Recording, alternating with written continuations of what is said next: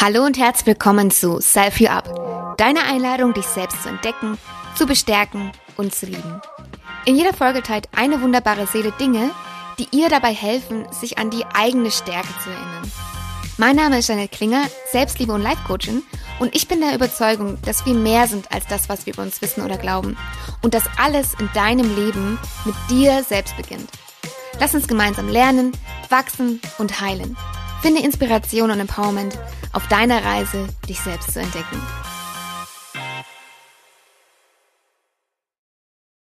Sie trinkt ihren Kaffee mal mit Honig, oft entkoffiniert, mal mit Hafermilch, mal schwarz. Ihre beste Freundin würde sie als lebendig, lebensfroh, super kreativ, lustig, spontan, wild und voller Enthusiasmus beschreiben. Für sie bedeutet sich selbst zu entdecken die Erfahrung des Alleinseins. Je mehr sie sich selbst entdeckt, erfährt sie, dass sie in allem und alles in ihr steckt. In 2012 entschied sie sich dazu, ihr Medizinstudium abzubrechen und ihrem Herzen zu folgen. Sie erhielt in 2018 ein Auslandsstipendium, um in Argentinien als Lehrerin zu unterrichten. Sie lebte zwei Jahre in Neuseeland und gründete und entwickelte in 2021 ihr Herzensprojekt Guru Granola. Auf ihrer Homepage findet man diese Beschreibung dazu. Ein einzigartiges Produkt entsteht, welches die Liebe und das Leben mit all ihrer Intensität und Begeisterung in dir zum Strahlen bringt. Eine Erfindung, die rein aus dem Herzen entspringt.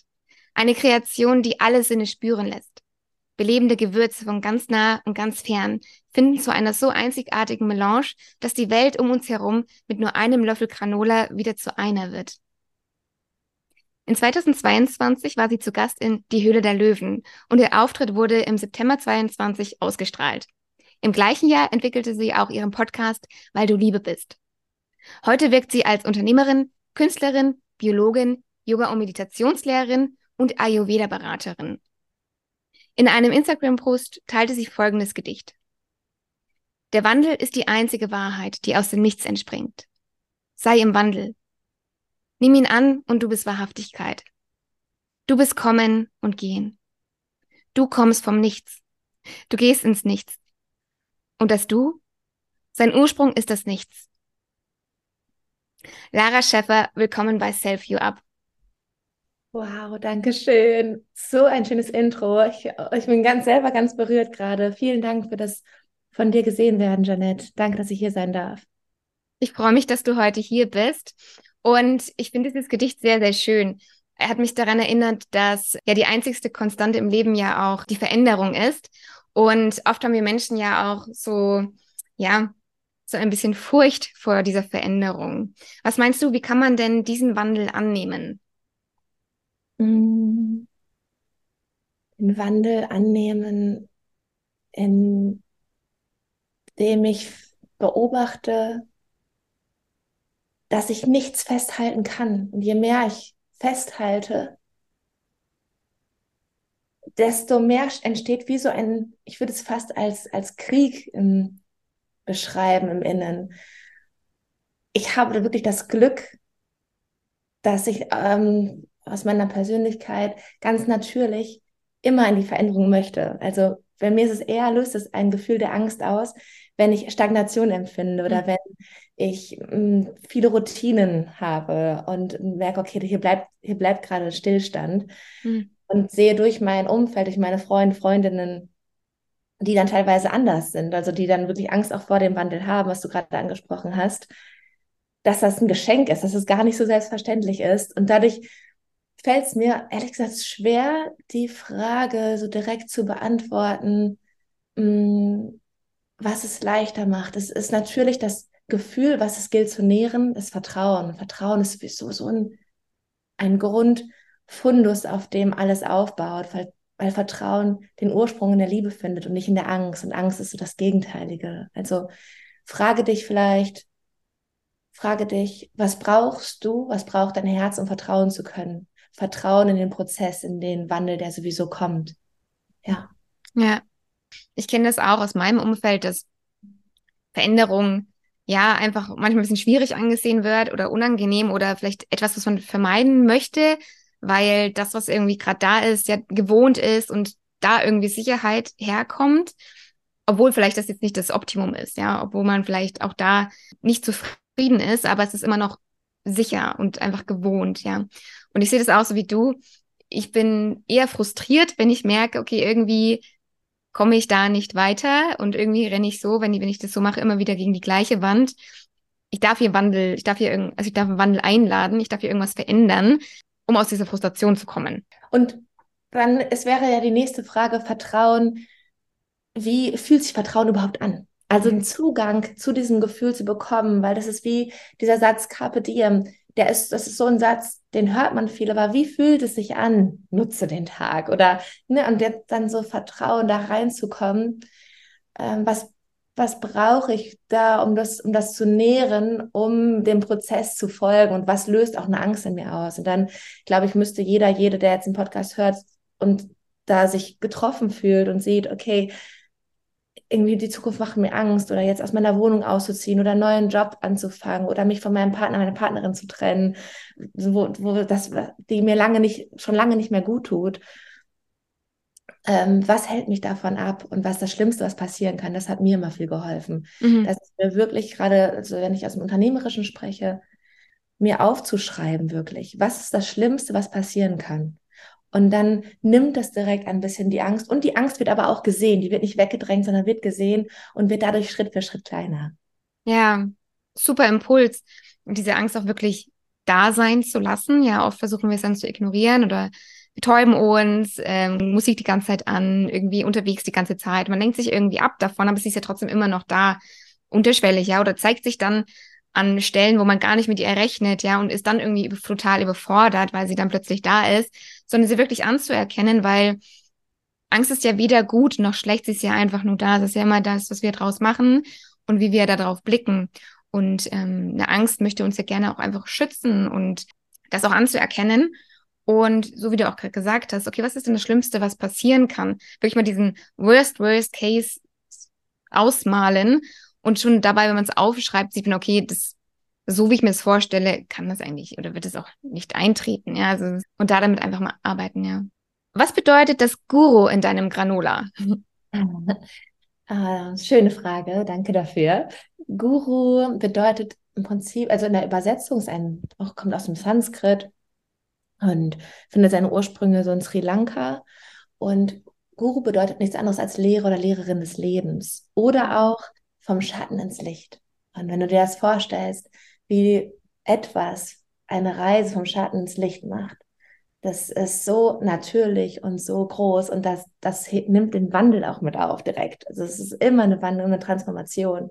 Und für Guru Granola steht das Wort Guru dafür, dass diese Weisheit, dass der Lehrer, die Lehrerin des Lebens in jedem von uns steckt und in dir und dass du das nie, diese Weisheit nie im Außen finden kannst in dem Sinne, wie wir glaube, das war so in den 60ern, wo diese Szene aufkam, dass die Menschen einem Guru hinterhergestrebt sind. Und jetzt ist schönerweise für mich, die, ist da dieser Wandel entstanden, dass man den Guru in sich findet. Und klar, man, es gibt Lehrer, Lehrerinnen, von denen wir lernen und immer wieder, aber eigentlich nur zu uns reflektiert werden und zu uns zurückkommen. Und ja, und der Löffel, jeder Löffel Guru Granula erinnert dich daran. Wow, es steckt alles in mir und wenn ich ins Vertrauen komme, finde ich den Weg vom Schatten ins Licht. Und Schatten braucht es, um ins Licht zu kommen, um sich dessen bewusst zu werden. Und das ist wunderschön. Ja. ja. Das ist auch richtig schön äh, erklärt. Auf deiner Homepage beschreibst du es auch ganz toll, ähm, wie Guru Granola entstanden ist und wie die Idee gekommen ist. Und da hast du eine Frage gestellt, und zwar, wie kann ich einem Herzensfreund während meiner Abwesenheit jeden Morgen und in jedem Augenblick, in dem er nicht bei sich, nicht mehr in seiner Mitte ist, daran erinnern, dass er nichts als Liebe ist. Und die Frage finde ich richtig schön und das hast du gerade auch schon so ein bisschen beschrieben. Ähm, wie kamst du denn auf die, die, die Idee, dass ein Granola ihm hier helfen kann?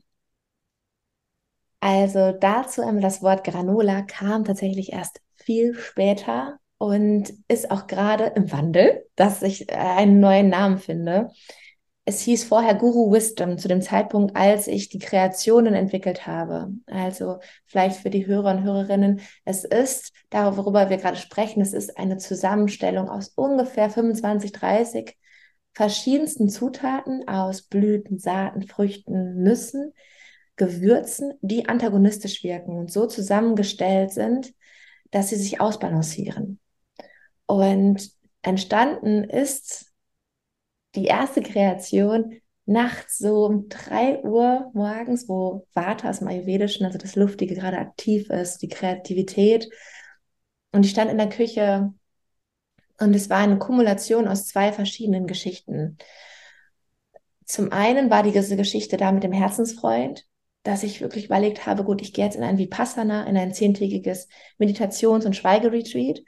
Und ich habe so sehr gespürt, oh, dieser wundervolle Mensch, der ist gerade so in einer Bedürftigkeit nach mir und nach der Liebe von mir. Und ich habe überlegt, was kann ich ihm irgendwie geben, dass er sich daran erinnert, dass er weiß, okay, ist alles gut und es steckt in mir und ich brauche Lara nicht, Lara ist sowieso immer da. Und ich kann das Gefühl, was ich im Außen suche, in mir finden. Das war die erste Geschichte. Zweite Geschichte war, dass ich durch mein vieles Reisen, unter anderem Argentinien, Neuseeland, Puerto Rico, ich war schon viel unterwegs und ich habe ja zuvor Biologie, Ayurveda studiert und wusste über gesunde Ernährung, wusste, was mein Körper braucht, damit es ihm gut geht. Dadurch, dass ich so viel unterwegs war, habe ich mir ganz selten die Zeit genommen, jetzt wirklich zu kochen, Ruhe zu haben, die alle Gewürze einzukaufen und immer diese Gewürze im Backpack mitzunehmen. Die, die gerne reisen, wissen jetzt sofort, wovon ich spreche. Mhm. Und das dann zusammenzutun und so, und jetzt abgekürzt, diese beiden Geschichten, die ich gerade erzählt habe, kamen in dieser Nacht auf einmal zusammen. Das war jetzt zwei Nächte, glaube ich, bevor ich dann ins Vipassana gegangen bin. Und dann stand ich da, hat mir eine Pfanne genommen und hatte dann alle Gewürze. Es war eine WG-Küche, auch von sehr, ich sage mal, spirituellen Menschen, mit denen ich da zusammen gewohnt habe. Das heißt, sie hatten auch schon den Background von ganzheitlicher Ernährung. Dann war ich im Garten, habe Brennnesseln gepflückt, Rosenblüten, alles klein geschnitten, alles in die Pfanne und habe jede Zutat in jede Zutat hineingespürt und den Gegenspieler herausgefunden. Und das war war Janette, das war so magisch. Ich, es war wie so etwas, was durch mich durchgeflossen ist, als wie als hätte jemand meinen Arm gespielt. Und dann mhm. ist alles zusammen gemischt worden und, und dann sah es so schön aus. Es war ein Kunstwerk, was entstanden ist. Diese bunten Farben, dieser krasse Geruch. Also ich meine, jetzt, wenn man jetzt eine Tüte öffnet, man riecht es immer noch so stark. Ja, und dann habe ich das Ganze abkühlen lassen, in ein Glas gefüllt. Und da ich ja Künstlerin bin, unter anderem, wollte ich natürlich, dass das Glas wunderschön aussieht. Dann habe ich in einer Zeitung geblättert und sah dann Wisdom. Dann habe ich Wisdom ausgeschnitten, dann noch so ein Bild ausgeschnitten mit einem Mutterelefant, einem Babyelefant. Und Elefanten haben ja auch eine richtig krasse Message, richtig starke Botschaft. Dann diese Elefanten da drauf geklebt und dann Wisdom, okay. Und dann wusste ich von Guru, von der Bedeutung von Guru, Lehrer, Lehrer, Lehrerin des Lebens, Schatten ins Licht. Okay, es steckt in, es steckt in ihm drin. Und dann habe ich Guru aufgeschrieben, ausgeschnitten, da drauf geklebt und dann Guru Wisdom. Das ist jetzt die Guru-Weisheit, die ein Spiegel seiner selbst ist. Und, und ich habe dann ein Glas, mir ein Glas gemacht und mir das immer ins Auto gestellt. Und dann, und er ist selber auch Koch. Das heißt, er hat auch schon Know-how. Und dann hat er mich vom Vipassana abgeholt. Und das erste, was er sagte, war nicht Hallo, sondern Lara, was hast du da erfunden? Und ich nur so, was? Ich habe ja schon immer gerne gebacken und gekocht und habe das nicht so als wertig empfunden, sein Feedback. Nochmal weiter abgekürzt, dann habe ich das immer, habe ich immer wieder Guru-Wisdom gemacht und mit auf meinen, zu Surftrips genommen und Freundinnen verschenkt auf Geburtstagen. Ja, und dann kam ich zurück von meinen Reisen und so ein paar Monate später, das war dann so im April, wieder nachts um drei Uhr bin ich aufgestanden. Und es war so, es war eine Botschaft, die auf einmal da war. Lara, Guru wird dein Saatkorn sein, wie du deine Liebe in die Welt bringst. Bumm. Und das war keine Widerrede, keine Frage, wo keine, kein, okay, warum? Ich bin aufgestanden, habe gegoogelt, wie melde ich ein Gewerbe an und dann kam der Fluss ins, ins Rollen, ganz, auf ganz natürliche Art und Weise. Und Granola kam dann erst, um auf deine Frage zurückzukommen, mm, ins Spiel, als ich mich mehr mit dem Unternehmerischen auseinandergesetzt habe. Also meine Eltern, mein Bruder, wir sind alle KünstlerInnen und kommen überhaupt nicht aus dem Unternehmerischen. Und dann habe ich quasi in der intuitiven Marktrecherche gemacht. Und meine beste Freundin sagte dann, Lara, Guru Wisdom, das versteht niemand. Keiner weiß, was kann er damit machen. Das sieht erstmal aus wie Müsli. Was machen wir jetzt damit? Nenn das doch. Und dann habe ich überlegt, ja, ich könnte es Granola nennen. Das ist ja auch irgendwie geröstet, gebacken. Merke jetzt, fast drei Jahre später, dass ich mir so ein bisschen, wie heißt das, selber ans Bein gepinkelt habe. Oder das auf jeden Fall bewerte ich Guru runter, weil ich Guru mit in, auf die Sparte Granola mit reinstelle. Und Granola heißt auf Deutsch einfach nur gebackenes Müsli. Mhm. Aber es ist ja viel mehr als das. Durch diese vielen Gewürze und so weiter und so fort. Allein der Herstellungsprozess. Kannst du dir vorstellen, dauert ungefähr eine Woche, bis die Kreation fertig ist, bis die Zutaten so miteinander harmoniert sind, dass du dieses magische Gefühl hast. Aber der Mensch weiß es nicht und mir wird es genauso gehen. Wenn ich es sehen würde, würde ich denken, ja, lecker Müsli, ein bisschen bunter vielleicht als anderes, aber nice. Mhm. Und deswegen ist Granola gerade noch so äh, in der Arbeit, im Prozess des Wandels. Ja. Wow. Richtig, richtig schön. Und ich finde es ich finde es so toll, dass du ähm, damals, als du die Mischung für, dein, für deinen Herzensfreund gemacht hast und für dich und dann angefangen hast, das weiter zu verschenken, dass du nicht krampfhaft irgendwie versucht hast, das irgendwie irgendwie eine Idee herzuzaubern oder okay, was könnte ich jetzt damit machen so, sondern ähm, dass es wirklich dann diese Eingebung gebraucht hat, hey, das ist jetzt das, was du machen möchtest. Also, dass du, ne, oft verkauft man ja dann die Sachen, okay, was kann ich jetzt damit machen oder was sucht mhm. irgendwie schon, wenn man vielleicht so ein bisschen unternehmerischen Kopf hat, ne, dann möchte man ja gerne irgendwie alles gleich umsetzen, aber du hast auch gesagt, ihr seid äh, eine, eine künstlerischere Familie, da hat man das vielleicht nicht so im Hintergrund, aber dass man wirklich, vielleicht geht man dadurch auch mehr ins Vertrauen oder ich glaube, ist mehr offen vielleicht auch für Ideen, die kommen oder Impulse, die kommen, ja. Ja, also ich, ich ähm, das, was du gerade gesagt hast, da kam bei mir direkt dieses Bild Verstand, Kopf und Herz. Das ist, das kann manchmal gegeneinander arbeiten oder mhm. wenn ich versuche, aus dem Verstand etwas zu erschaffen, das hat einfach einen anderen, eine andere Quelle, einen anderen Ursprung der Existenz. Und ich hatte nie im Sinn, damit Geld zu verdienen. Das ist, war mir so fern. Also ich war auf dem Weg, ein neues Schulsystem zu entwickeln. Das war der Grund, warum ich dann meine Reise nach Argentinien angetreten habe. Und jetzt schließt sich der Kreis und ich sehe Guru als Fundament, als spätere Einnahmequelle, um finanziell für die Schulgründung zu schöpfen. So, mhm. also dass, dass die Vision viel größer dahinter ist und ja, ich aus der Freude, ich habe die Quelle der Freude genommen. Man sagt ja auch immer in Folge der Freude, ne, weil da kann man einfach viel mehr draus schöpfen, als wenn man nur im Verstand ist und irgendwie etwas herbeizaubern möchte, ja, und dann rumtüftelt aus, aus dem Kopf heraus. Wenn das Herz aber nicht dabei ist und wenn die Freude nicht dabei ist, dann ja eher krampfig, ja, und wird es oft ja unter Druck, passiert es unter Druck und man hat vielleicht dann nicht die Erfolge in Anführungszeichen, die man sich vielleicht damit wünscht, ja, als wenn man wirklich auch der Freude folgt und auch dem Prozess dahinter wertschätzt und auch geduldig ist und sich auch dem Ganzen so ein bisschen hingibt. Ja, und einfach schaut, okay, was darf wachsen? Es darf wachsen, ja, es muss nicht kontrolliert werden, es muss nicht erzwungen werden, es muss nicht dran gezogen werden, sondern es darf einfach im eigenen Tempo wachsen. Und ich glaube, das hat eine ganz andere Kraft, als wenn man aus dem Verstand jetzt irgendwelche Puzzleteile zusammenbaut und dann hofft, daraus wird irgendwas. Ja, ich, ich glaube, eine ganz andere Kraft, das ist ein wichtiges Element. Denn ich denke schon, dass man finanziellen Erfolg sehr gut erzielen kann, wenn man aus dem Verstand ein Projekt entwickelt. Allerdings hast du einfach ein, hast du viel stärkere Energieressourcen, wenn du es mit, wenn du ein Projekt mit Freude beginnst, weil du leichter bei deine vermeintlichen Limits hinausschießen kannst. Das kann natürlich auch die Folge haben, dass du in einen Burnout kommst. War ich auch drin. Also ich war völlig ausgebrannt und brauchte eine richtige längere Pause. Aber es war für mich als, als Feuermensch ganz wichtig, auch einmal über meine Grenzen hinauszuschießen, um dann mich in meiner Balance einzupendeln. Mhm. Aber das, ja, finde ich nochmal relevant zu erwähnen, den Unterschied zwischen ein Projekt, was aus dem Verstand entsteht, was durchaus Qualitäten hat. Also jetzt, ich bin jetzt auch gerade bei neuen Projekten, eine Regel zu entwickeln, eine Schokolade. Und da ist jetzt mein Verstand noch mehr mit drin, einfach durch die Erfahrung, die ich gesammelt habe, durch den Unternehmerischen. Und merke, das tut mir in dem Fall auch gut.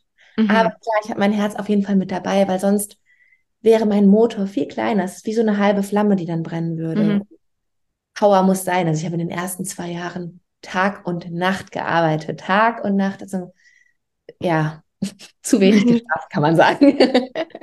ja, ja, schön, dass du es auch nochmal äh, so gesagt hast. Ich meine, ich sollte auch, ich wollte auch nicht ähm, das schlecht äh, darstellen, wenn man es aus dem Kopf macht. Also hat alles sein Für und Wider, denke ich. Was, was, was du auch schon gesagt hast, ich glaube, die Balance macht dann am Ende so den Erfolg. Also ich meine, es macht schon Sinn, dass man auch über Dinge nachdenkt, auch um Entscheidungen zu treffen, auch langfristig zu planen. Ja, wenn man sagt, okay, das ist jetzt wirklich etwas, was ich machen möchte, da dann auch unternehmerisch zu denken. Ja, also das macht auf jeden Fall Sinn. Aber auch einfach immer dann zu gucken, okay, ist das das, was mir Freude macht? Ist es das, wo, wo ich Energie äh, reinstecken möchte? Gibt mir das Energie? Ja, und ich glaube, diese Balance macht das Ganze dann ähm, tragend. Ja. Ja. Welche Bedeutung hat Frühstücken in deinem Leben? Da kommt mir direkt ein Bild von meinem Papa. Mein Papa, das ist der Captain Frühstücks, haben wir ihn früher genannt. Ich weiß nicht, ob du das kennst, doch die, äh, was, die Sendung mit der Maus, da war mal Captain mhm. Blaubeer. Ja. Und mein Papa war dann Captain Frühstück. Und ich bin ihm mittlerweile so unendlich dankbar für seine Bedeutung, Bedeutungsgabe hinsichtlich eines gemeinsamen Frühstücks innerhalb der Familie. Und ich weiß, dass viele Familien heutzutage sich kaum noch die Möglichkeit erschaffen und vielleicht auch ermöglichen können, morgens eine gemeinsame Zeit am Frühstückstisch zu haben, wo man sich austauscht, wo man Nahrung zu sich nimmt natürlich. Und das hat uns als Familie immer gestärkt für den Tag, dass wir diesen gemeinsamen Austausch hatten. Und das ist auch ein, eine Vision, wie ich es gerne mal hätte innerhalb der Familie, meiner eigenen Familie. Ähm, und jetzt ehrlicherweise auch durch meine vielen Projekte, die ich so habe, kreiere, fällt mein Frühstück manchmal auch kürzer aus. Und dann weiß ich besonders zu schätzen, wenn ich mir die Zeit nehme. Mm, es gibt aber auch Tage, wo ich viel später frühstücke, das Frühstück ausfallen lasse und dann eher so ein frühes Mittagessen oder so eine, eine Art Brunch reinfließen lasse. Da bin ich ziemlich flexibel. Da kommen wir schon wieder zurück zum Wandel. Mhm. So fallen, fallen mir die Routinen eher schwerer, würde jetzt aber in einer, wenn ich eine Beratung geben würde, für mich selber sagen, Lara, Routine ist wunderbar für dich. Mhm. also, ne, so, da bin ich auch ganz ehrlich, dass ich da selber auch immer, immer wieder mich beobachte, wie ich in meine, in meine Muster reinfalle. That's alright. Das sind Menschen. Ja, total, total. Und es darf sich auch wandeln. Ne? Also ich meine, Routine, die man so hat, die entwickelt sich ja auch irgendwie weiter, weil das Leben sich ja auch weiterentwickelt und Routinen dürfen auch angepasst werden. Also nichts ist ja irgendwie in Stein gemeißelt. Und bei mir ist es auch so, eine Zeit lang habe ich immer, glaube ich, so um acht irgendwie gefrühstückt, gleich nach dem Aufstehen. Mittlerweile ist so, oder habe ich mir auch immer gesagt, ich kann nicht aus dem Haus, das, ohne irgendwas gefrühstückt zu haben. Mittlerweile bin ich irgendwie nur im Homeoffice, da gehe ich sowieso nicht aus dem Haus in der Früh. Und da ist es irgendwie auch gar nicht mehr so, dass ich dann direkt was frühstücken muss, sondern bei mir ist dann eher dann auch irgendwann, irgendwann vormittags mache ich mir dann etwas. Und damit fühle ich mich auch gut. Damit geht es meinem Körper gut. Ich bin irgendwie wacher, ähm, energetisierter, wenn ich nicht gleich irgendwie frühstücke. Mm.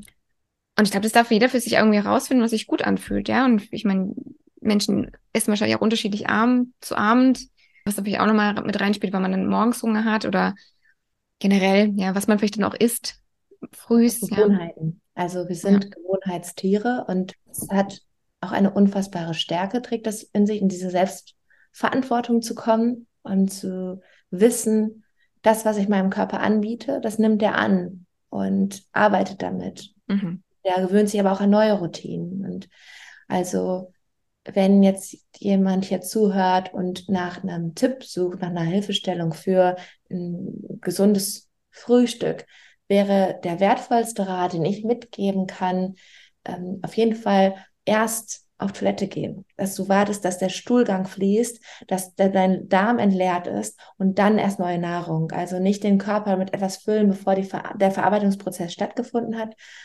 Was auch hilft, ein ganz sanftes ähm, Salzwasser zum Beispiel zu trinken, ein bisschen Zitrone, äh, mhm. was total hilft, ist, das habe ich jetzt noch ähm, auf Ibiza getrunken. Das hatte meine Freundin mitgebracht. Und zwar Salzmische nennt sie das. Muss man einfach mal googeln, Salzmische. Macht man sich so ein, eine Art Teelöffel in ein Glas einfach auflösen, morgens direkt trinken.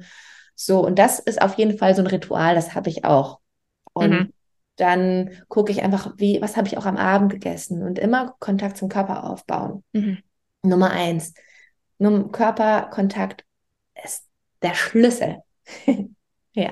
Und ich trinke morgens auch immer ähm, Zitronenöl im Wasser, also Lemonöl, aber dafür mit ätherischen Ölen. Und das merkt man auch direkt. Also der, der Stoffwechsel geht los, ja, und dann, also mir hilft es einfach auch morgens äh, wach zu werden, ne? also, weil man merkt, okay, es geht, der Körper beginnt zu arbeiten irgendwie, man ist wacher. Und dann, wie du auch schon gesagt hast, einfach zu horchen, okay, was möchte ich denn heute frühstücken? Also, weil nicht, bei mir ist auch nicht jeden Tag das Gleiche, was ich frühstücke, sondern wirklich, was möchte mein Körper heute haben? Was brauche ich heute ganz besonders? Ja. Mm, ich würde sagen, wir kommen zu deinem ersten Self-Empowerment. Etwas, was dich in der Vergangenheit bestärkt hat. Und hier meintest du, dass du ähm, erst vor kurzem vor einer größeren Herausforderung gestanden bist, als der Produzent deines Unternehmens seine Produktion aufgegeben hat. Gestärkt hast du dich durch eine intensive Aufstellungsarbeit mit deiner Mama. Magst du zuerst einmal kurz die Situation beschreiben, in der du dich vor kurzem befunden hast? Ja, aber ich merke auch sofort, ähm, so viel zum Körperkontakt. Es wird alles so wahr und es ist so eine Aufregung entsteht. Meine Schultern ziehen sich zusammen, weil es noch so präsent einfach ist und ich enorm an dieser Situation gewachsen bin, persönlich, mhm. unternehmerisch. Die Situation war folgende. Ähm, der ehemalige Produzent hat mit unfassbarer Leidenschaft und Passion eigentlich seine Firma für Guru größer werden lassen. So, er hatte quasi vorher mit Gewürzen viel gearbeitet und sich schon ganz früh selbstständig gemacht, noch sehr jung. Hm, so 28 ist er jetzt. Und wir haben uns so kennengelernt, dass ich einen Gewürzproduzenten gefunden habe, äh, gesucht habe für die Ausstrahlung von Die Hülle der Löwen. Ich bin ja so schnell, ich wusste, okay, die Ausstrahlung ist jetzt bald und ich habe bis dato dann noch alleine produziert in der Backstube und immer so 100 Kilo und das mussten auf einmal Tonnen werden. Wie machen wir das? Das heißt, der Produzent und ich, wir haben eine von da an eine sehr enge Verbindung auch aufgebaut und haben uns auch dabei angefreundet. Das ist wunderschön, wenn du unternehmerisch auch befreundet bist, stell dich aber auch vor große Herausforderungen. Und das erzähle ich deshalb, weil es uns dann jetzt in diesem Entscheidungsprozess echt hat aneinander reiben lassen. Und zwar, weil es dann viel, viel schwieriger wird, das Unternehmerische vom Privaten zu trennen. Mhm. Jetzt war es so, dass ich vor etwa fünf Wochen mittlerweile, ich weiß die Zeit gerade nicht mehr ganz genau, auf dem Yoga United Festival gearbeitet habe bei Berlin und da Yoga unterrichtet habe und es war irgendwie mitten am Wochenende und ich bekam einen Anruf von meinem Produzenten, Lara, ich habe jetzt entschieden, ich ähm, gebe alles auf und ich wandere jetzt erstmal aus und guck mal, was ich dann von dort aus mitmache und wie es dann weitergeht. Ich äh, delegiere das jetzt ganz, das Ganze und so weiter und so fort. Und meine erste Reaktion, und das hatte, denke ich, auch noch mit so viel Wärme irgendwie ran zurück, war, wow, Sorge für dich. Es ist so wichtig, dass du gesund bleibst oder wieder gesund wirst. Das ist das A und O weil es, er hat es aus einem Grund aufgehört, weil es sich einfach überarbeitet hat und es alles nicht mehr so richtig lief. Ja. es sind auch interne, interne Geschichten abgelaufen. Das war meine erste Reaktion. Und dann ging es darum, es wurden Maschinen auch gekauft für die Produktion von Guru in relativ hohen Summen. Und was passiert jetzt damit? Und ja, Lara, wir sind hier auch am 1.8. sind wir raus. Also du musst jetzt irgendwie jemand Neues finden.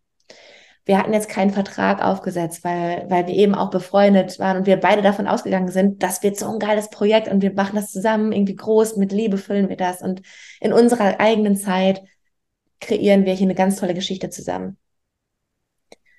Aber da sieht man, manchmal sind Verträge doch auch wichtig, um einfach so einen Rahmen zu schaffen. Das ist mhm. wie ein Ehevertrag, den du eingehst. Das ist so eine eklige Geschichte. Es fühlt sich einfach nicht lecker an, aber ist einfach relevant, um den Kopf frei zu haben und das Herz frei zu haben, um das persönliche vom unternehmerischen trennen zu können. Und dann ging es auf einmal darum, wie finde ich jetzt einen neuen Produzenten, der einen so unfassbar komplexes Produkt herstellt mit Gewürzen wie Kurkuma, mit Anis, mit roter Beete. Das heißt auch noch mit Farben, da kannst du nicht mit noch 20 andere Produkte entwickeln als Lohnhersteller oder Lohnfertiger. Ja, das sind Produktionen, die für eine Firma etwas herstellen. Und da ich keinen Vertrag hätte, dann ein Vertrag hätte bestimmt drin gestanden, ich weiß, fünf Monate Zeit, um einen neuen Produzenten zu finden bei so einem Produkt. Hatte ich jetzt nicht. Und dann ging es darum, okay, übernehme ich dann jetzt eine Maschine?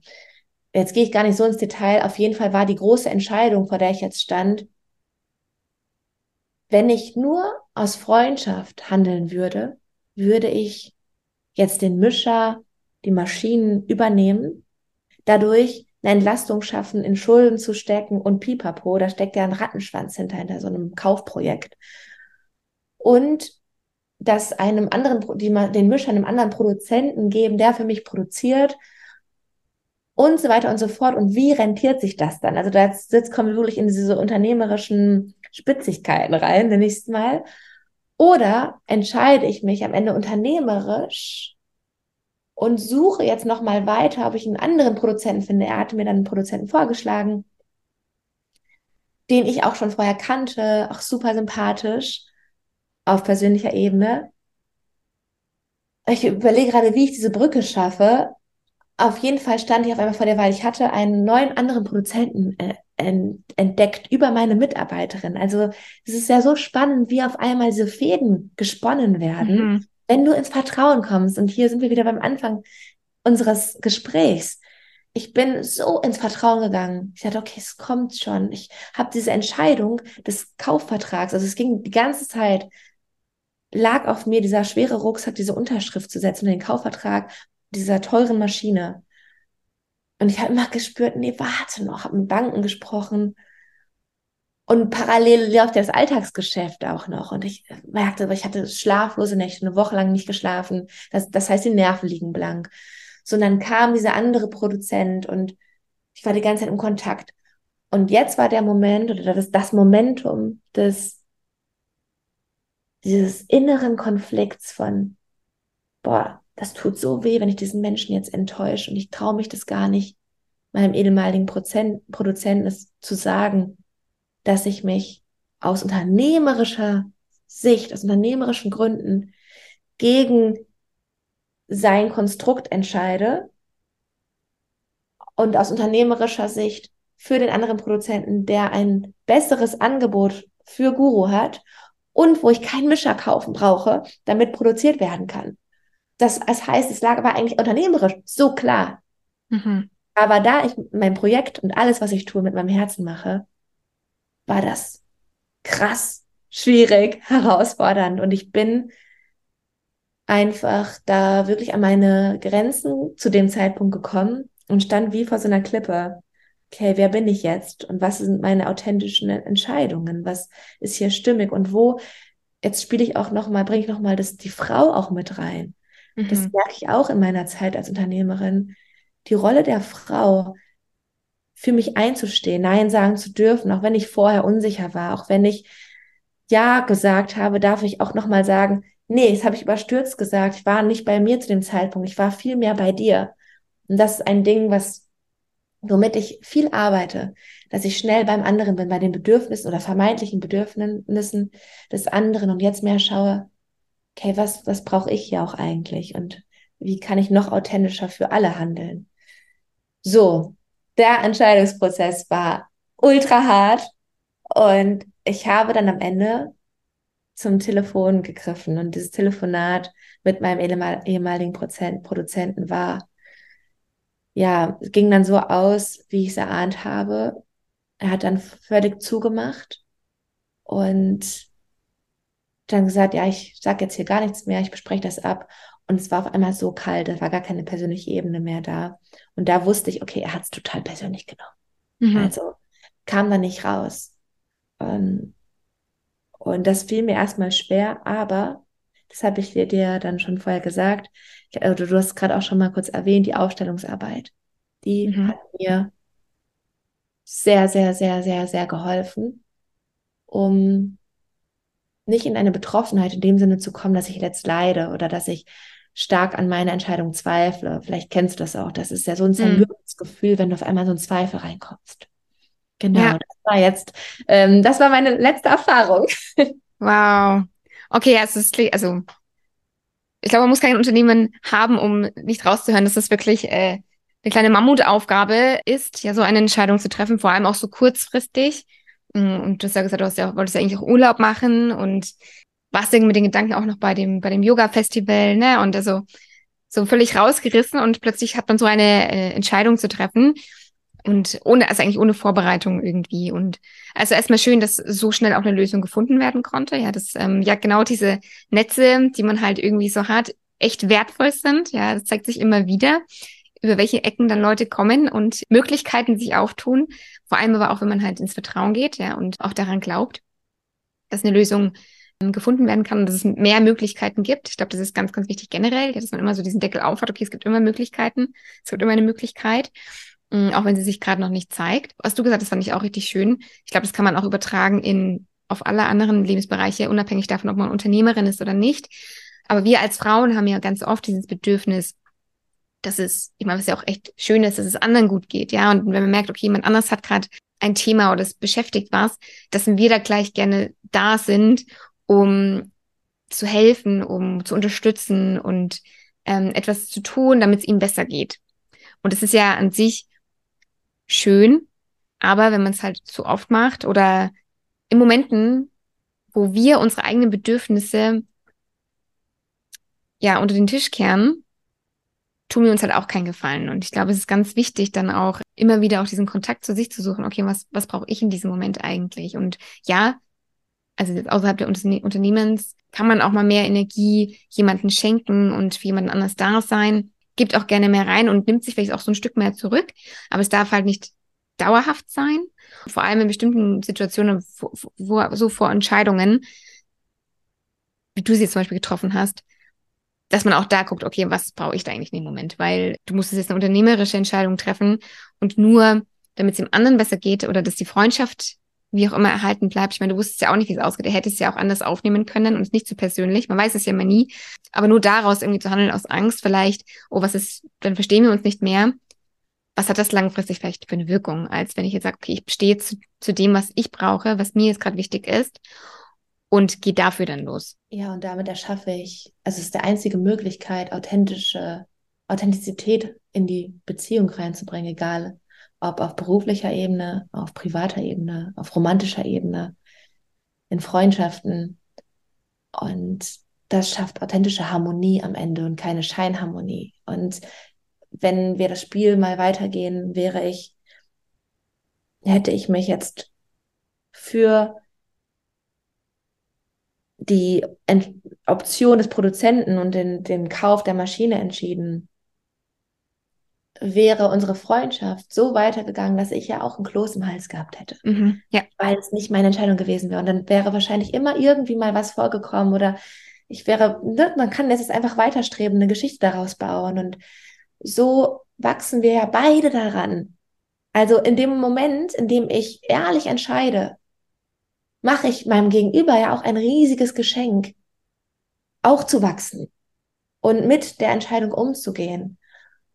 Und hier fließt natürlich nochmal mit rein, was mir wichtig ist zu sagen, ich bin darin gewachsen, Unternehmen, das unternehmerische Bedürfnis vom persönlichen Bedürfnis zu unterscheiden. Mhm. Denn eine persönliche Beziehung, welche Interessen hat die? Eine persönliche Beziehung möchte Nähe, Verbindung schaffen. Das Interesse eines Unternehmens ist, sagen wir, Gewinnmaximierung oder Kapitalertrag. Es ist Wachstum des Unternehmens. Überleben sichern, so kann man jetzt noch weiter ausschmücken. Das heißt, wir haben hier einen großen Interessenkonflikt. Und dieser Interessenkonflikt, der kam bei der Entscheidung ganz stark zu tragen. Mhm. Und durch die Aufstellung, die ich jetzt gemacht habe, mein ehemaliger Produzent, in dem Fall nicht, konnten wir sehen, dass wir durch das in dem Telefonat aus einem anderen Sprachrohr gesprochen haben. Also er hatte quasi dieses Sprachrohr oder das Ohr des, und das ist jetzt natürlich meine Interpretation aus meiner Aufstellung heraus. Sie lehnt mich ab, sie ist gegen mich, sie lässt mich im Stich, sie hält ihr Wort nicht und so weiter. Also das waren jetzt alles dann Sätze, die ich jetzt mal rein interpretiere aus seiner Reaktion heraus für mhm. meine Entscheidung. Und für mich war es, war es aus meinem Senderohr, ähm, ich treffe hier die unternehmerisch klar klügere und sinnvollere Entscheidung, die mehr zum Wachstum führt. Also ich habe das Ziel des Unternehmens quasi verfolgt. Persönliche Ziel der Verbindung und der Nähe habe ich damit nicht genährt. Und, der, und er hat also mit dem Rohr gesprochen. Hätte er mit dem unternehmerischen Ohr zugehört, hätte er gesagt, Lara, total nachvollziehbar. Auf persönlicher Ebene bin ich jetzt sehr getroffen und ich hätte mir gewünscht, dass wir eine andere Lösung gefunden hätten, hätten. Aber ich kann es total nachvollziehen, weil ich hätte mich aus unternehmerischer Sicht nicht anders entschieden. Mhm. Dann hat man das immer ganz klar einfach aufgelistet. Und durch die Aufstellungsarbeit meiner Mama, das heißt ganz kurz dazu, da sind wir in die einzelnen Rollen reingegangen. Einmal mein Produzent als Persönlichkeit, dann als Unternehmen, dann Guru Granula. Was ist das Bedürfnis von Guru Granula, von der Firma? Das hilft mir immer, dass ich mich nicht persönlich so involviert fühle, sondern auch eine Trennung, eine positive Trennung machen kann. Und dadurch schaffe ich es, in alle Perspektiven reinzugehen und ganz neue Horizonte zu erschaffen und mhm. Verständnis und Mitgefühl zu entwickeln. Ja. Ja. Also Aufstellungsarbeit, ich kann es nochmal ganz kurz in, in, in einem Satz erklären, wie genau oder was genau ist es jetzt dann und wie kann man es auch selber vielleicht im eigenen Leben integrieren? Super gerne. Mhm.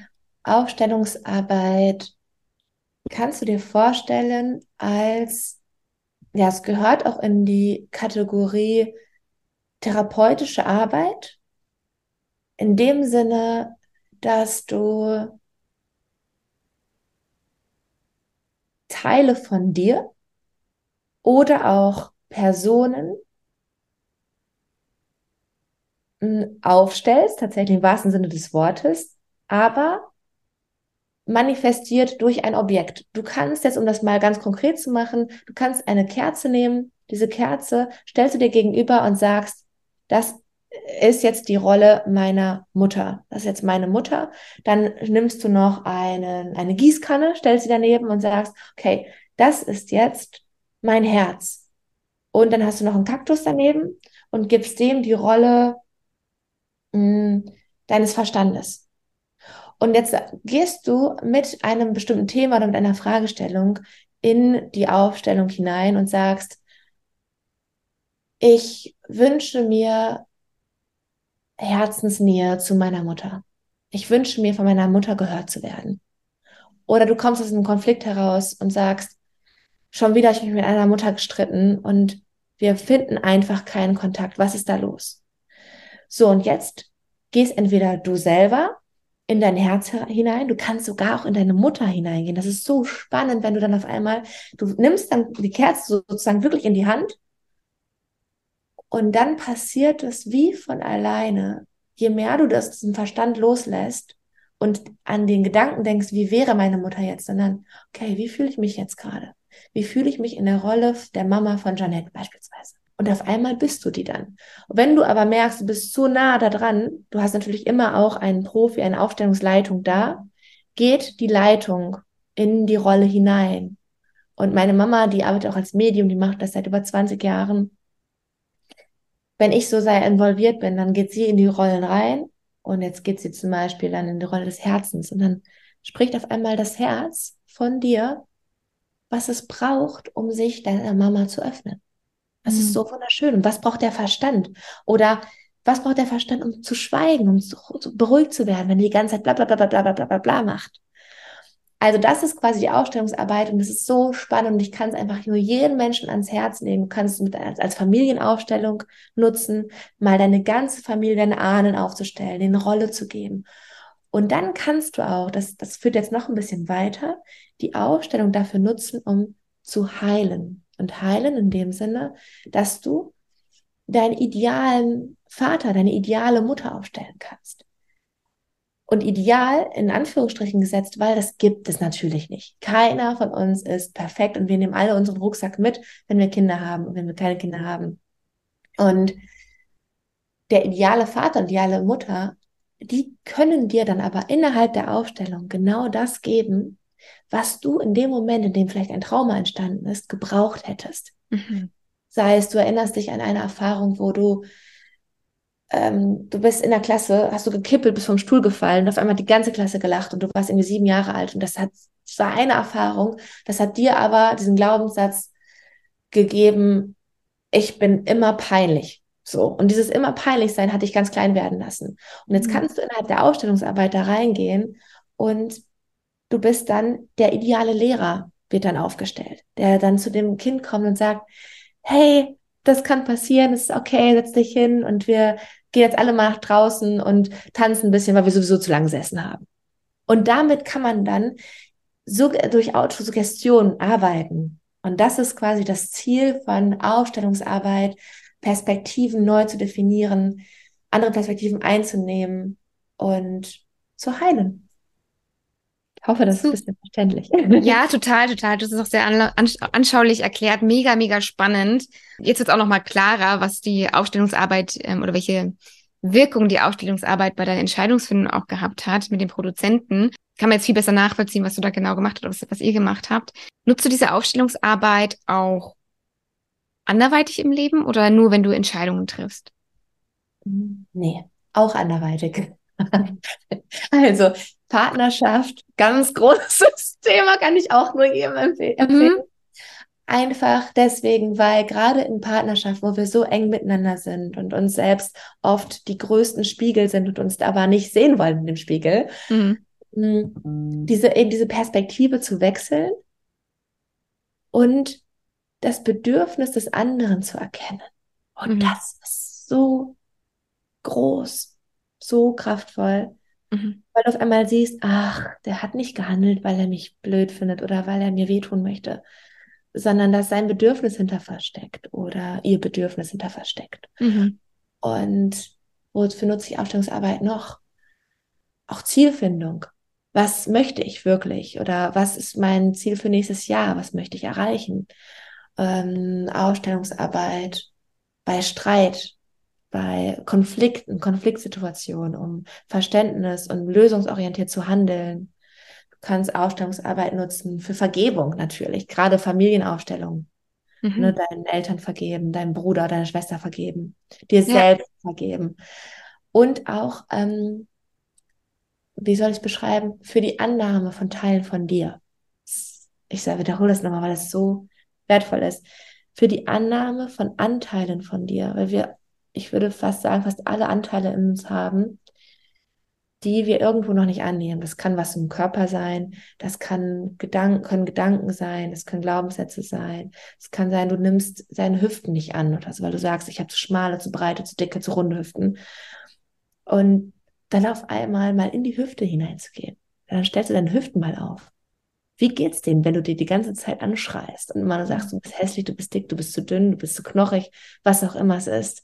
Ja. Und dann entwickelst du so ein starkes Mitgefühl für Mhm. deine Hüften und auf einmal entsteht eine ganz neue Welt und eine ganz neue Nähe und echte Verbindung zu dir.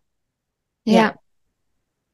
Super schön, auch das mit dem Beispiel mit, mit dem Körper. Ich habe, ähm, ich glaube, es war vor zwei Jahren auch mal so ein ähm, Brief an meinen Körper geschrieben. Also habe mir das wirklich vorgestellt, okay, ich schreibe jetzt wirklich meinem, meinem Körper einen Brief und habe einfach mal so, ja, ihm erstens um Vergebung gebeten, ja, was ich halt alles mit ihm so angestellt habe in der Vergangenheit und habe ihm dann auch mal meine Dankbarkeit äh, ausgesprochen. Und ich finde, also wir sind ja immer in unserem Körper und unser Körper ist immer dabei, aber das hat einfach nochmal so eine andere Nähe zu dem Körper hergestellt. Hat mir auch geholfen, nochmal auch in diesen Körper reinzufühlen. Ja, so wie, wie ich mich in eine andere Person vielleicht reinfühlen würde, wenn ich irgendwas zu, zu der Person gesagt hätte, was ich eigentlich nicht sagen wollte, so.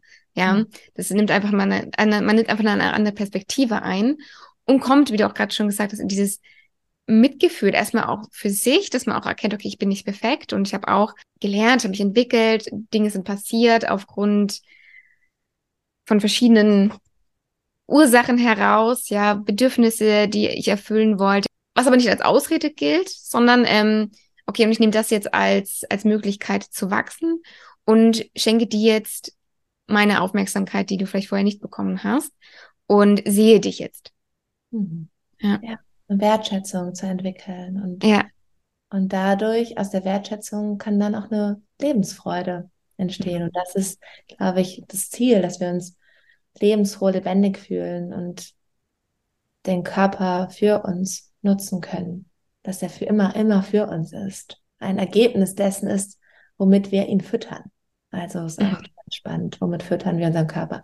Sowohl mit Gedanken als auch mit Nahrung, mit physischer Nahrung, mit Gedanken und so weiter und so fort. Ich finde auch in Beziehungen kann diese Aufstellungsarbeit, glaube ich, sehr, sehr wertvoll sein. Ich journal sehr viel und nehme da auch ganz gerne die Perspektive des anderen ein, so neutral wie möglich. Also ohne, dass ich jetzt denke, okay, das war falsch, was er gemacht hat, also die Wertung rauszunehmen, sondern wirklich mal schon, okay, woher kommt das? Und was liegt vielleicht dahinter? Und dann auch ins Gespräch zu gehen. Und dann dröselt man das gemeinsam irgendwie so auf und kommt diesen Bedürfnissen, die da immer dahinter liegen, viel, viel näher. Und ich finde, dadurch nimmt man der Situation ganz viel Druck, auch ganz viel Spannung und kommt viel, viel mehr ins Mitgefühl. Also mittlerweile fällt es mir zum Beispiel, wenn wir mal streiten, viel, viel leichter, ihn anders zu sehen, also aus seiner Perspektive zu sehen, was ihn gerade so antreibt, so und so zu reagieren, als wie wenn ich vor, früher vielleicht immer gleich darauf reagiert hätte und mich angegriffen gefühlt hätte, mhm. wobei er das ja gar nicht möchte und also man nimmt ja auch ganz viel mal persönlich, dabei hat ganz viel oder eigentlich fast vielleicht das meiste gar nichts mit uns zu tun. Ja, super spannend. Ja. Ja, und dann das, die Partnerschaft als Geschenk zu sehen, das ist der größte Spiegel und damit die größte Möglichkeit des Wachstums ähm, ist. Und vielleicht hier zum kleiner Einschub, wenn Konflikte in Partnerschaften entstehen. Was mir öfter noch schwerfällt, ist nicht davon auszugehen dann, dass der Partner die gleiche Arbeit jetzt gerade gemacht hat, sich genauso intensiv damit auseinandergesetzt hat und den genau da abzuholen, wo er oder sie gerade ist. Mhm. Denn oft neigen wir dann dazu, ich weiß ja jetzt die Lösung, also sage ich sie dir, ich präsentiere sie dir auf dem schönsten Teller, aber genau das führt dann zu noch mehr Konflikt, weil wer bist du denn, dass du denkst, dass du weißt, was mir gut tut? Also das heißt, damit stelle ich mich dann über den anderen und dann kommen mhm. wir hier in eine Disbalance rein. Das mhm. ist wie wenn wir manchmal in Partnerschaften die Rolle der Mutter oder des Vaters annehmen und sagen, räumst jetzt mal deine Schuhe weg egal wer das von beiden sagt, ich werde auf einmal die Rolle der Mutter oder des Vaters ein, die hier dem kleinen Kind sagt, wo es lang geht. Falsche Rollenverteilung. Mhm. Wir sind dann auf einer Ebene und dann gilt es wieder da hinzukommen. Oder ne, zu sagen, ich bestell schon mal für dich. Mach das nicht. Das ist nicht gesund für beide. Das mhm. macht, da neigen wir dann ganz schnell dazu. Und was mir persönlich hilft, sind fünf Minuten Gespräche. Also das sieht so aus, ihr vereinbart einen gemeinsamen Zeitraum, sagt, okay, wir treffen uns heute zusammen um 18 Uhr, bevor wir Abendessen oder nachdem, setzen uns hin, machen unsere Handys auf Flugmodus und jeder bekommt fünf Minuten Zeit, um einfach zu reden, einfach mhm. zu erzählen, ohne, dann gibt es Regeln, ohne dass man unterbrochen wird, ohne Du-Botschaften. Also ich darf in keinem Fall sagen, du hast mich angelogen, du warst gemein, du bist nicht ehrlich zu mir und so weiter und so fort. Nur von dir selber sprechen und das Thema muss nicht festgelegt werden. Also es kann auch manchmal sein, dass dann was ganz Neues entsteht. Und dann kann man sagen, okay, jeder bekommt fünf Minuten, dann der andere dann nochmal. Das kann man dann je nach Konfliktsituation entscheiden oder auch in Frieden mal so ein Fünf-Minuten-Gespräch mhm. zu machen. Auch mit Freundschaften. Das ist wunder, wunder, wunderschön und ganz heilsam. Das mal so als kleinen, ähm, kleine Idee noch hier. Ja, ich kenne das unter Herzenszeit, äh, wo man sich halt mit dem Rücken so aneinander zum Beispiel setzt und dann einfach mal erzählt, ja, genau mit diesen gleichen Regeln. Der andere lässt ausreden, man hört zu, keine Du-Botschaften, das ist ja generell ja. ein, ein, ein, ein, eine sehr, sehr, ein sehr wichtiger Tipp. Ähm, mhm. Vermeidet die Du-Botschaften, ja. Die kreieren mehr Konflikte, als was man, wie man eigentlich denkt, ja. Und dann einfach mal erzählt, generell, was einem auf dem Herzen liegt. Das muss ja gar nichts ähm, unbedingt sein, dass es einen Konflikt gerade gibt, sondern es gibt ja andere Dinge im Leben auch, die einen beschäftigen oder auch vielleicht nichts beschäftigen, wo man sich darüber freut. Also das ist nicht etwas, was man nur machen sollte, wenn man irgendwie einen Konflikt hat oder wenn es herausfordernd ist, sondern auch generell, auch vor allem auch in den guten Zeiten, ja, weil das stärkt einfach nochmal viel, viel mehr. Das versuchen wir auch sehr regelmäßig zu machen, diese, oder auch generell so ein bisschen zu reflektieren, wo stehen wir gerade in der Beziehung, was, was sind gerade so, was sind gerade so Themen, was kommt so auf. Mm was du auch gesagt hast, da erwische ich mich manchmal auch. Ich bin ein sehr lösungsorientierter Mensch und habe auch einfach ganz schnell auch irgendwie Lösungen und bin auch immer bereit, okay, wir haben ein, ein Thema und ähm, dann geht's los. Und das habe ich auch eine Zeit lang so gemacht, okay, ist die Lösung, ähm, schau dir die mal an.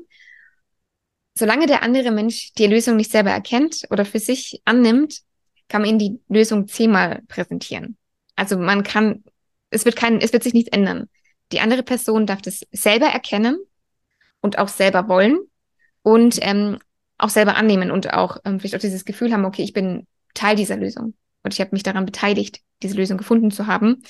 Weil wenn man immer nur was vorgesetzt bekommt, das kennen wir ja auch aus der Schule, hier das ist die Lösung, so geht's, man ist doch eher dann so, ah, weiß jetzt nicht, ne? Ist man vielleicht nicht so offen dafür, als wenn man selber kennt, ah ja, warte mal, ich sehe das jetzt. Und manchmal braucht es einfach auch genau diese Zeit. Und es bedarf einem selber, also ich merke es auch, viel Geduld, ja, und auch dem anderen den Raum zu lassen, ähm, auch Lösungen zu finden und dass meine Lösung nicht die beste sein muss, um Gott, äh, überhaupt nicht. Mm, und den anderen einfach sich entwickeln zu lassen. Ja.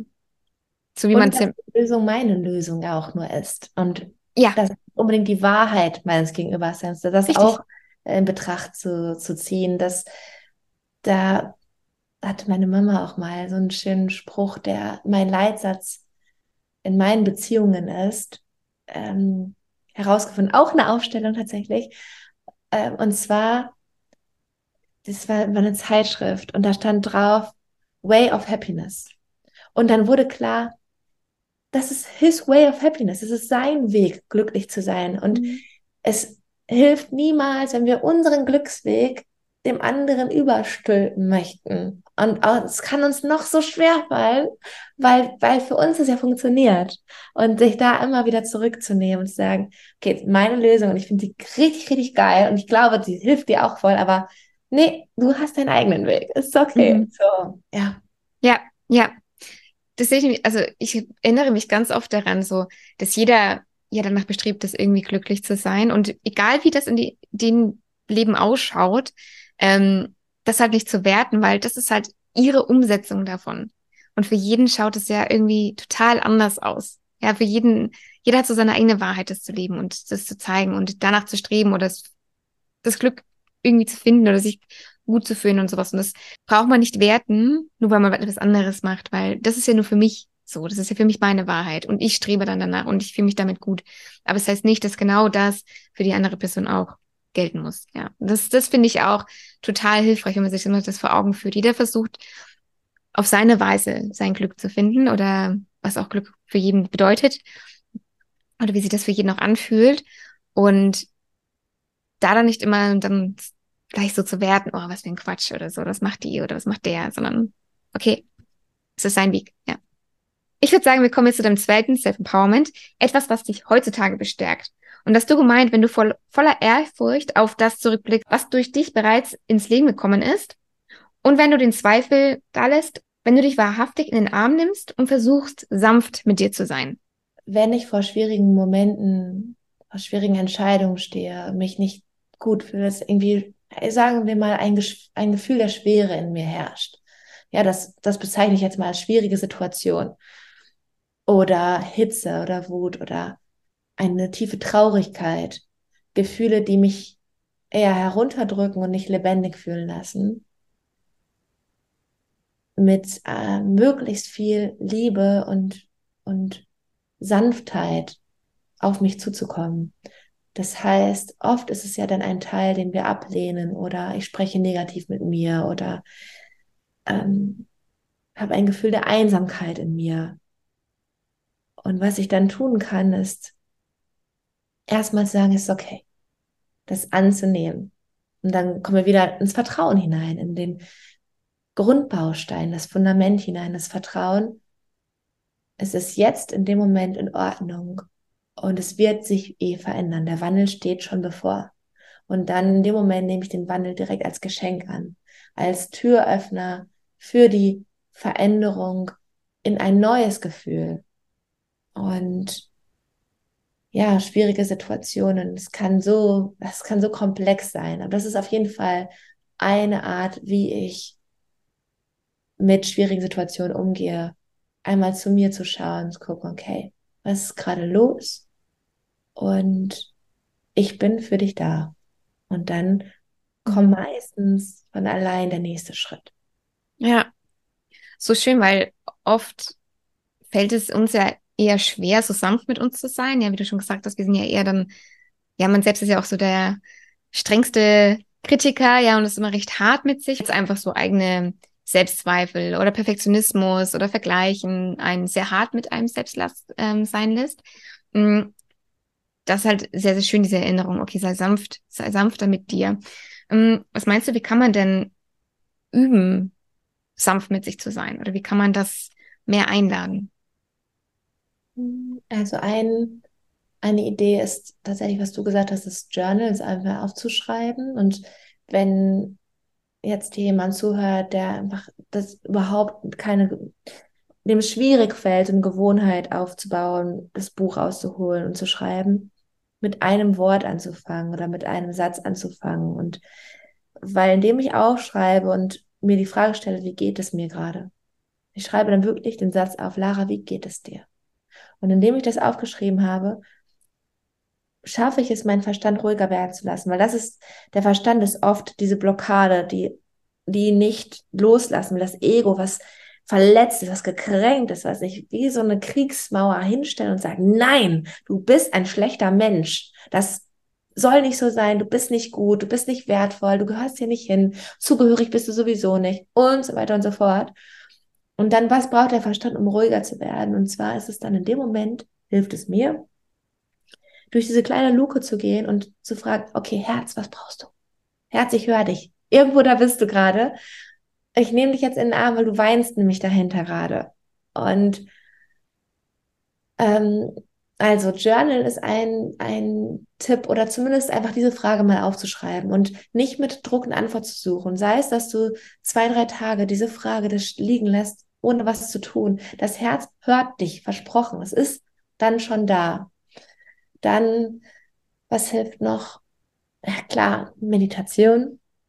Und zwar dann, das ist dann ein Schritt noch eigentlich davor, weil du dann erstmal lernst, den Verstand als Verstand zu identifizieren und wahrzunehmen und aus der Identifikation rauszukommen, dass du der Verstand bist, dass du der Satz bist, der sagt, du bist nicht wertvoll, du bist nicht geliebt, du bist nicht gebraucht oder du kommst hier nie wieder raus aus der Situation oder du wirst nie Geld verdienen, du wirst deinen Job verlieren. Alle Ängste, die uns in die Zukunft oder in die Vergangenheit tragen, die sind ja vom Verstand entwickelt und genährt. Also Meditation ist eine Praxis. Da gibt es auch ganz viel angeleitete Meditationen. Genau, wenn du es noch nie praktiziert hast, dann such dir da Hilfe. Zwei Minuten Meditation fängt es schon an dass du einen Fortschritt merkst und dann fällt mir bestimmt noch was Schönes ein. Tatsächlich Sport, je nachdem, was du für ein Typ bist. Sport hilft mir, wenn ich merke, dass die schwierige Situation genährt ist durch angestaute Wut, durch Aggression. Mhm. Kannst du dir vorstellen, einfach wie ein Feuer, was aber einfach kein Sauerstoff bekommt, richtig zu lodern, um sich zu entfachen. Und dann brodelt das und brodelt das. Und Laufen gehen, Boxen, Springen, Klettern, all das, was mit aktiver physischer Bewegung auch zu tun hat. Das heißt auch mit dem Körper zu arbeiten. Körperarbeit, mhm. Körpertherapie ist ganz toll. Je nachdem, wie groß die Situation ist, wie schwierig die gerade ist, über den Körper an deine Gefühle ranzukommen, weil mhm. der Körper alles abspeichert. Ja, ja, ja.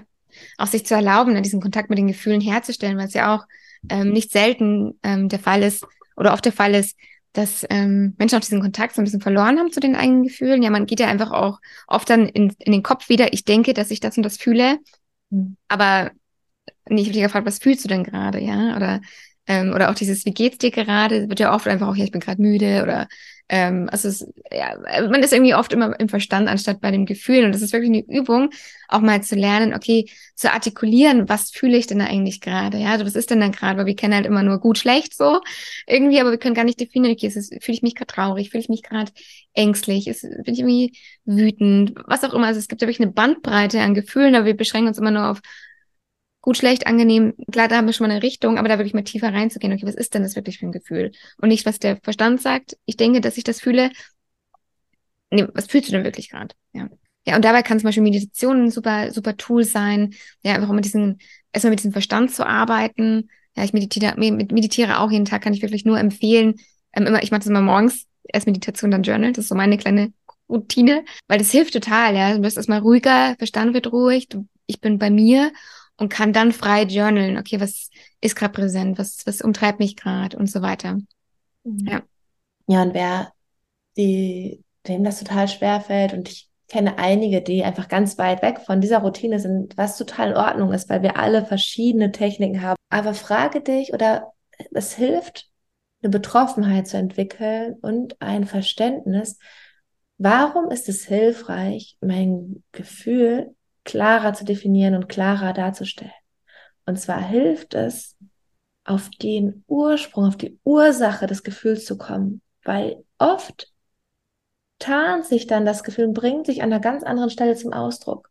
Dann mhm. bin ich total sauer auf meinen Partner, meine Partnerin, weil mh, mm, etwas passiert ist, weil er zu spät gekommen ist.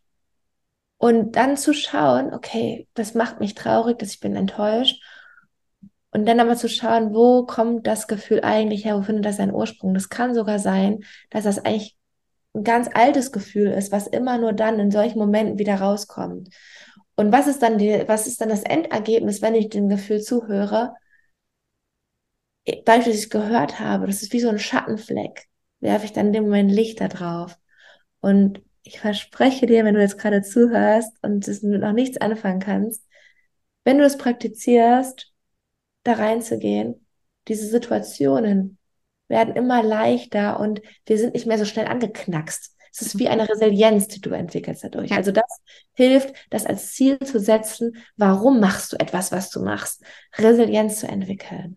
Ja. Ja, ja ist ein totales Geschenk. Und ich glaube, es ist generell immer hilfreich, nicht einfach irgendetwas zu machen, weil ich das irgendwo gesehen habe. Ne? Also, keine Ahnung, auf YouTube oder so oder keine Ahnung, die Jeanette, die journalt jeden Tag und ich mache das jetzt auch mal, sondern sich auch mal zu fragen, okay, warum mache ich, möchte ich denn das machen? Was ist denn mein, mein Beweggrund? Was ist denn meine Absicht dahinter? Und das ist immer gut.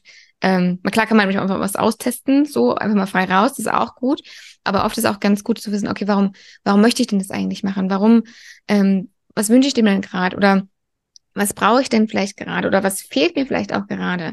Ja, weil dann kann man auch noch gezielter nachgucken, okay, was könnte es da für ein Tool geben? Und dann probiert man es aus und wenn es nicht taugt, dann, dann kann man irgendwas anderes machen. Es gibt ja so viele Sachen, die man probieren kann.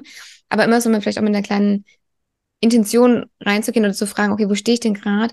Und was, was möchte ich denn schaffen? Was möchte ich denn damit erschaffen vielleicht? Ja.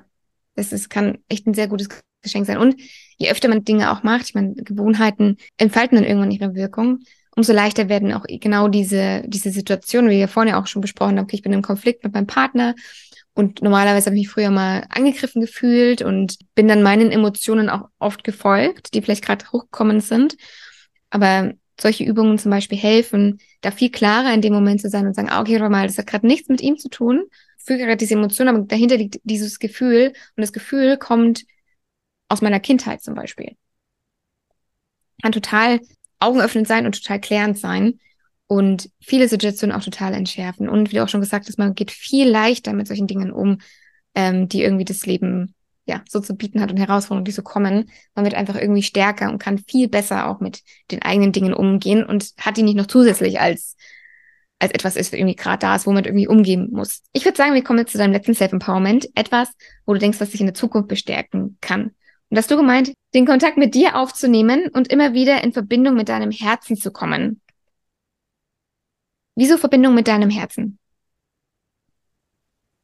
Hm, das baut ja im Prinzip auf das zweite oder dann, ja, das zweite Empowerment auf. Weil das Herz immer aus der Liebe spricht.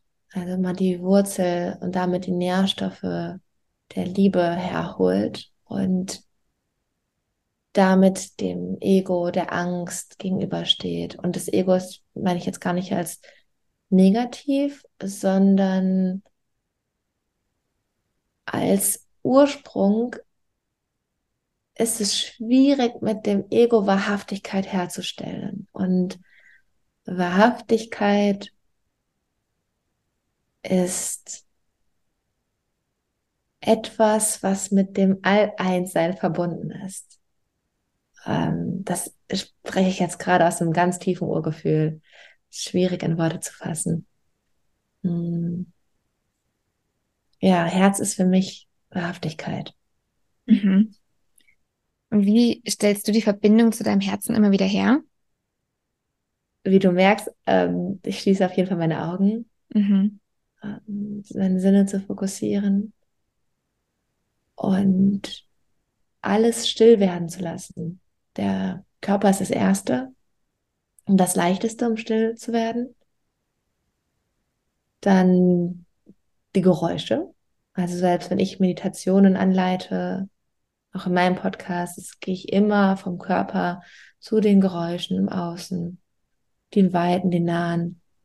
Und dann werden die gröberen Sinne auf einmal immer feiner. Also die Lieder werden schwerer.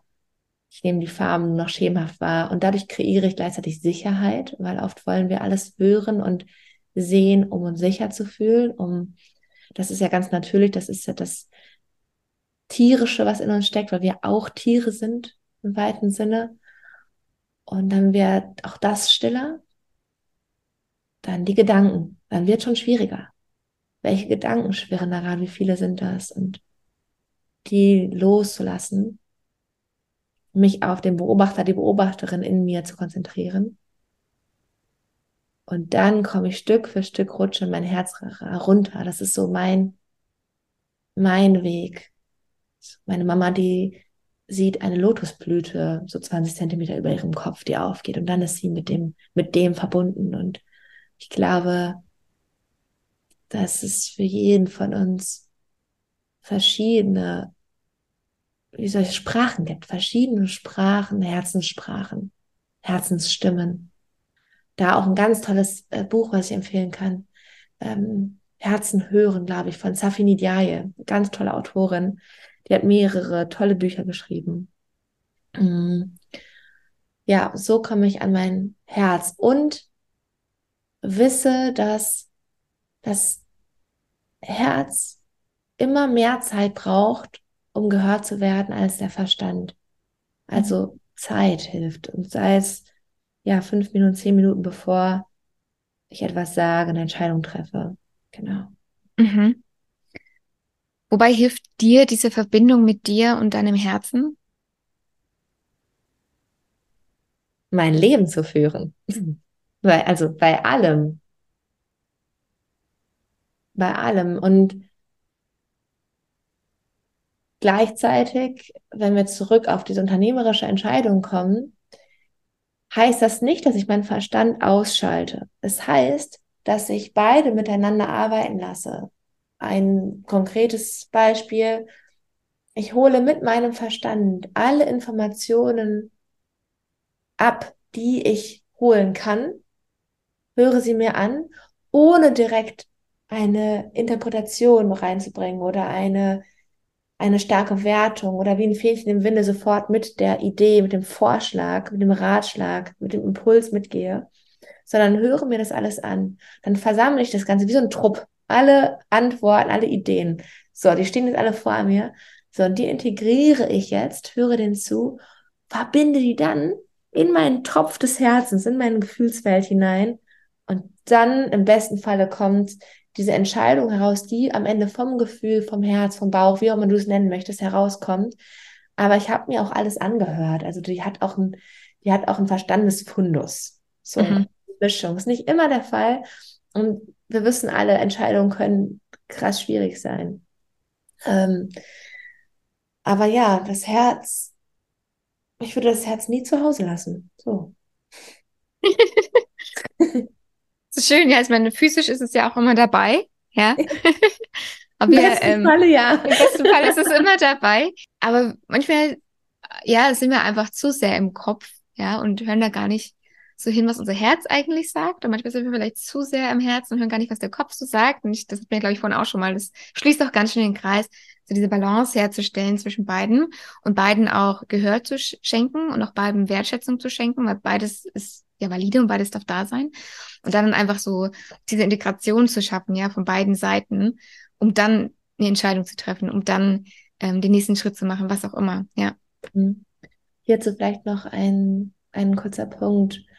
Ähm, das ist so für mich auch, würde ich sagen, mein, mein Darm oder mein Grund, warum ich hier als, als Person auf die Welt gekommen bin, warum sich meine Seele hier so zeigt diese Botschaft der Liebe, dass wir Liebe sind, in die Welt zu bringen. Und das,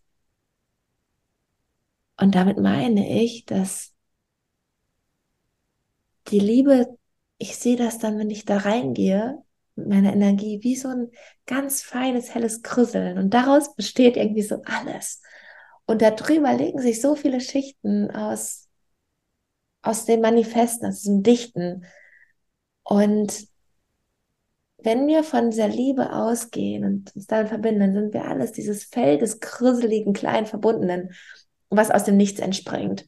Und das, das, was ich so tief sehe, fühle, spüre, an die Menschen in verschiedenen Formen und in verschiedenen Sprachen ranzubringen, sei es durch Guru, sei es durch Schulgründungen, sei es durch einen Podcast. Das sind alles einfach nur verschiedene Flüsse, aus denen, mit denen ich kommuniziere oder das, was durch mich hindurchfließt.